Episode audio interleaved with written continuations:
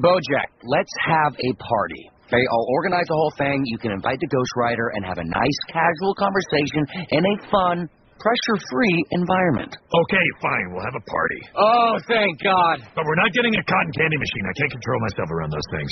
I totally hear what you were saying, and I will do my best.